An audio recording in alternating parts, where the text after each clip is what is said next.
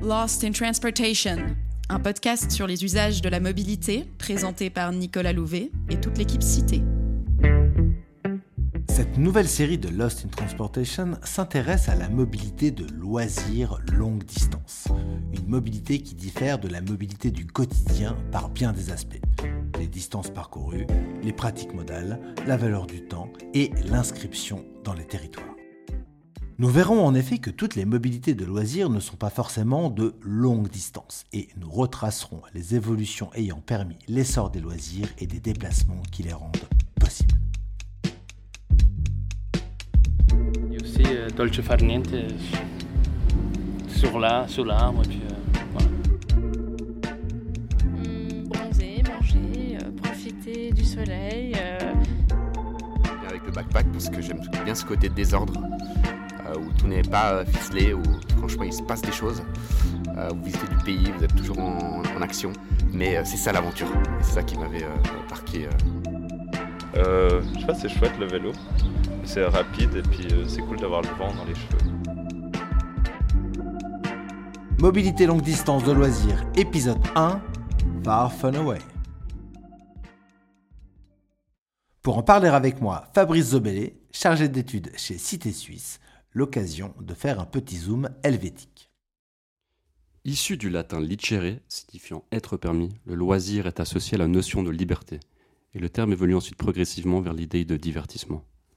Le loisir, c'est aujourd'hui avoir la liberté de disposer de son temps, comme on l'entend, avoir du temps libre pour réaliser les activités que l'on souhaite, ou, tout simplement, ne rien faire. Avoir le loisir de faire ce que bon nous semble est longtemps resté un luxe réservé à une petite partie de la population. Durant l'ère pré-industrielle, les loisirs étaient essentiellement pratiqués par la classe dominante, dite oisive, dans une optique de contemplation et de créativité. Mais à partir de la fin du XIXe siècle, plusieurs évolutions sociétales majeures ont permis un progressif essor des activités de loisirs, ainsi que leur diffusion au sein de la population. Les progrès scientifiques et techniques, entraînant une augmentation de la productivité, ainsi que les luttes sociales, ont tout d'abord contribué à un abaissement progressif du temps de travail. Un ouvrier du 19e siècle pouvait ainsi travailler jusqu'à 15 heures par jour, 6 jours par semaine, là où un employé ou un cadre d'aujourd'hui travaille en moyenne 8 heures par jour et 5 jours par semaine. L'arrivée des congés payés ainsi que l'allongement de leur durée contribuent également à réduire le temps de travail. Les progrès techniques permettent par ailleurs une diminution du temps consacré aux tâches domestiques et l'on peut ajouter à cela l'allongement de l'espérance de vie. Ces différentes évolutions ont contribué à l'augmentation du temps libre, qui a permis à son tour le développement des loisirs, en lien avec l'augmentation du niveau de vie des ménages, ainsi que l'essor de la société de consommation. Au cours du siècle dernier, les loisirs se sont donc démocratisés. Ils concernent désormais une part plus importante de la population, et à l'échelle individuelle, leur place s'est progressivement accrue. Les loisirs recouvrant des réalités multiples, un rapide cadrage théorique s'avère nécessaire. La littérature scientifique s'accorde sur une conceptualisation des loisirs présentant les quatre caractéristiques suivantes. 1. Ils constituent l'ensemble des activités pour lesquelles l'individu n'est pas en situation de contrainte, professionnelle par exemple. 2. Ils sont intrinsèquement associés à un sentiment de liberté, de choix et d'autonomie. 3. Ils se rattachent à une tendance au développement de l'individualisme et contiennent l'idée de satisfaction hédoniste. Et puis 4. Finalement, ils desservent essentiellement les fonctions de délassement, de divertissement et de développement personnel.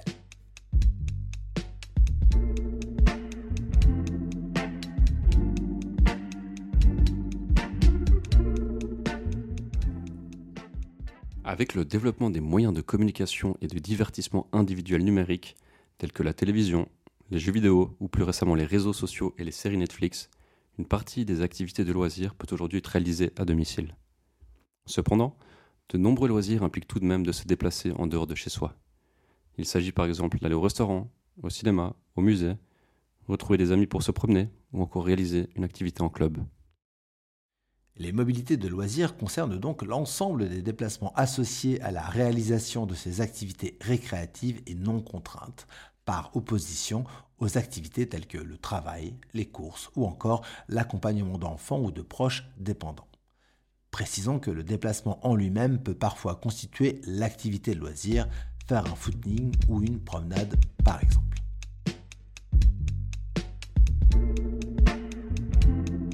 Euh, dès que ça dépasse, euh, je sais pas, peut-être 10 heures du bus, euh, je préfère quand même prendre un avion. Aussi, euh, c'est un peu moins cher aussi. Moi j'habitais à Lausanne avant, mais ici à Genève c'est trop pratique. Là, cet été, par exemple, je vais descendre en Roumanie et Moldavie, je vais descendre en, train, par exemple. Euh, L'hiver passé, en décembre, on était descendu en Slovénie, on était descendu en train. Souvent le train pour l'Est, parce que genre c'est bien desservi.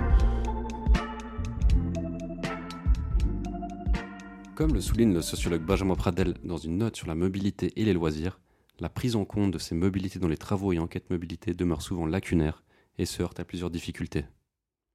La mobilité de loisirs est essentiellement abordée au travers des déplacements de loisirs longue distance et des voyages touristiques, là où la mobilité quotidienne de loisirs est bien moins étudiée. Lorsque les analyses sur la mobilité quotidienne ne portent pas sur la mobilité domicile-travail, certes structurante, elles s'intéressent plutôt aux motifs études ou achats. Dans les enquêtes, la classification des déplacements par motif prend également imparfaitement en compte les déplacements de loisirs. Ainsi, dans l'enquête mobilité des personnes, enquête nationale de référence sur les déplacements des Français, si un motif loisir est défini, notons qu'il prend en compte les visites à des proches, qui peuvent aussi relever de déplacements et d'activités contraintes, pour des soins par exemple. Le motif achat, quant à lui, peut aussi bien cacher la corvée hebdomadaire de supermarché que la session de lèche-vitrine entre amis. Et les balades tombent dans la catégorie autres motifs. Côté suisse, le micro-recensement mobilité et transport semble prendre en compte les motifs loisirs de manière un peu plus fine et y comptabilise par exemple le shopping. La mobilité de loisirs peut en effet recouvrir des réalités extrêmement diversifiées, tant en termes d'activité à destination que de durée, de distance parcourue que de fréquence ou de mode de déplacement. Tout cela rend leur appréhension complexe, alors que la connaissance fine d'un phénomène constitue un prérequis à la mise en place de mesures et politiques publiques adaptées. Nous vous proposons donc d'y voir un peu plus clair en abordant les mobilités de loisirs et les enjeux qu'elles soulèvent à travers trois échelles d'analyse spatio-temporelle. La mobilité de loisirs quotidienne autour du lieu de résidence, la mobilité de loisirs occasionnelle des excursions d'une journée à distance plus élevée, et la mobilité de loisirs occasionnelle longue distance pour des voyages avec nuitée. Nous nous appuyons ici sur une étude réalisée en 2021 par Cité pour le Grand Genève sur les besoins, pratiques et aspirations des résidents du Grand Genève en matière de mobilité de loisirs.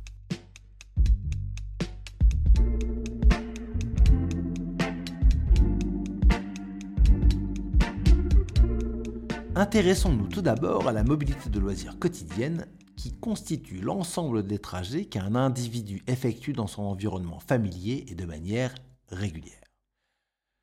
Dans le Grand Genève, la mobilité quotidienne de loisirs représente 40% des distances parcourues chaque jour par les résidents suisses, mais seulement 20% pour les résidents français. Cela peut s'expliquer par les écarts de revenus entre Suisses et Français, mais aussi par la concentration des emplois dans le centre de l'agglomération, impliquant de plus grandes distances domicile-travail pour les résidents français du Grand Genève. Cette mobilité de loisirs quotidienne est portée par deux grands types d'activités la fréquentation de restaurants, bars ou cafés et les visites à la famille ou aux amis. Elle est principalement effectuée à pied dans le Grand Genève avec environ 40% de part modale pour la marche suivie de la voiture. A noter cependant que la voiture représente les trois quarts des distances parcourues, contre seulement 7% pour la marche. L'empreinte carbone de ces mobilités de loisirs quotidiennes est donc loin d'être négligeable et leur décarbonation appelle une réflexion sur le rapprochement spatial des aménités quotidiennes recherchées par les résidents, afin d'encourager l'utilisation de modes alternatifs à la voiture sur ces trajets de courte distance. Pour les centralités de loisirs en périphérie des centres urbains, l'amélioration de leur accessibilité en transport en commun à travers une desserte efficace et bien cadencée encouragerait au report modal depuis la voiture.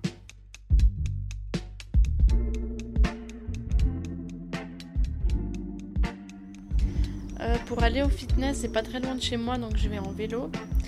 Euh, pour le cours de danse, c'est un peu plus loin, et puis j'y vais après le travail. Et comme je suis en voiture, je vais directement en voiture là-bas.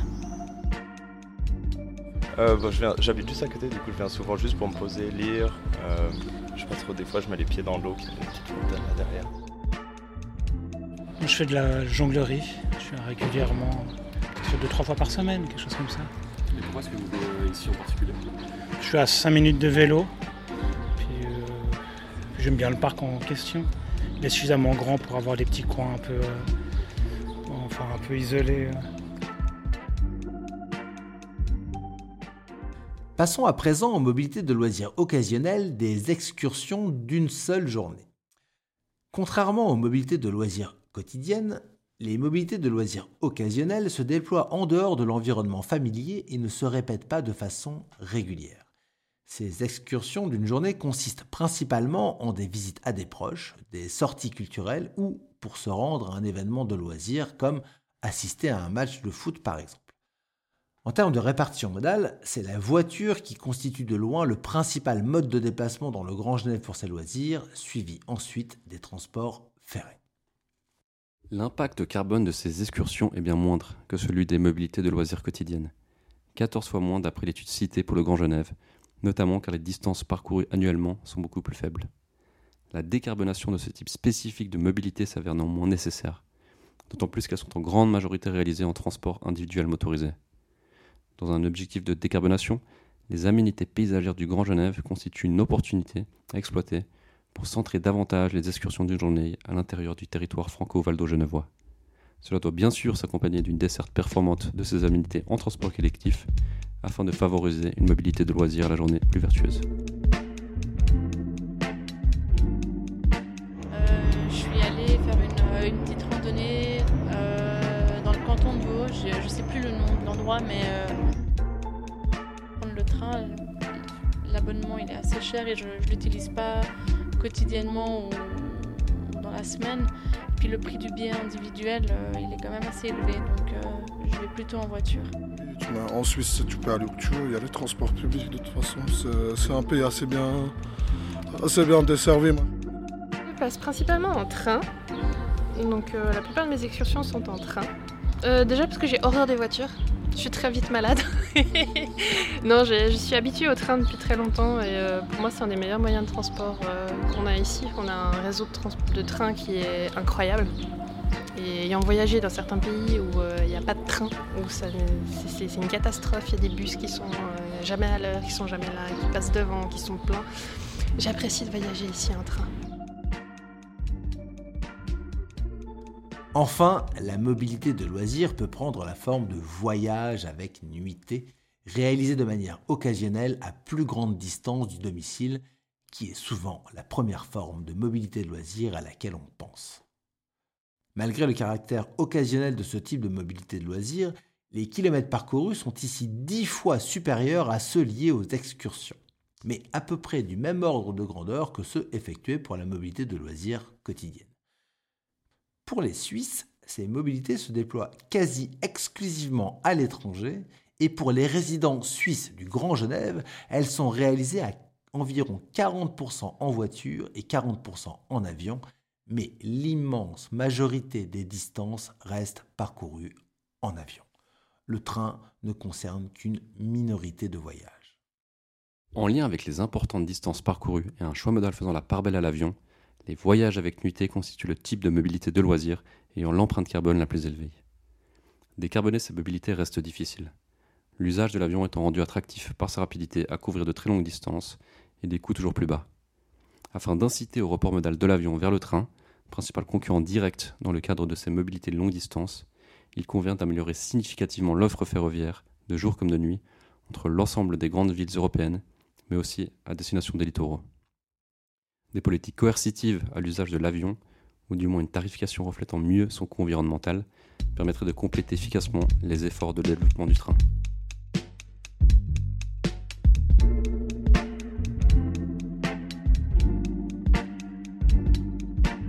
Euh, fin août, euh, je vais euh, aller au Portugal. J'ai pris l'avion. hein. J'ai regardé pour le train.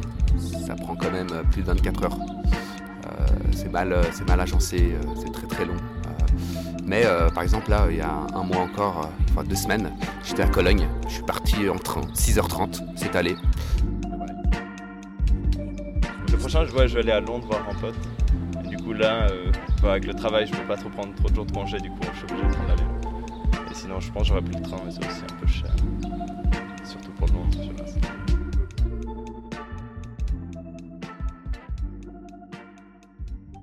loisirs, et les mobilités qui permettent d'y accéder, ont connu une importante croissance au cours du XXe siècle au gré des avancées techniques et sociales.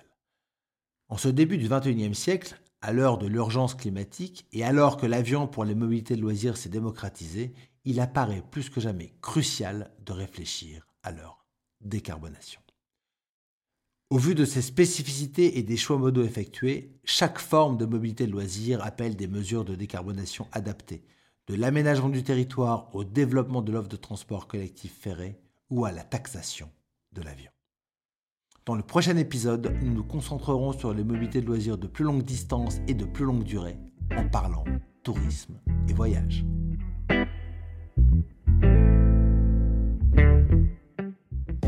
Je pense que s'il y avait une ligne qui serait directe euh, jusqu'à Porto, en tout cas, euh, et un train, un train rapide, ça pourrait être une incitation intéressante.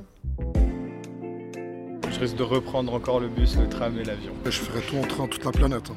Moi, l'avion, j'ai j'ai phobie de ça. J'aime pas trop ça, vraiment le concept, tout est enfermé, tu peux pas sortir dehors.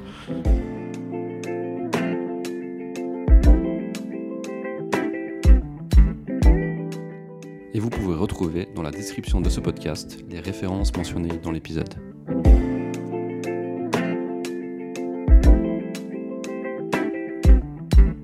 On se retrouve dans un mois pour un nouvel épisode de Lost in Transportation.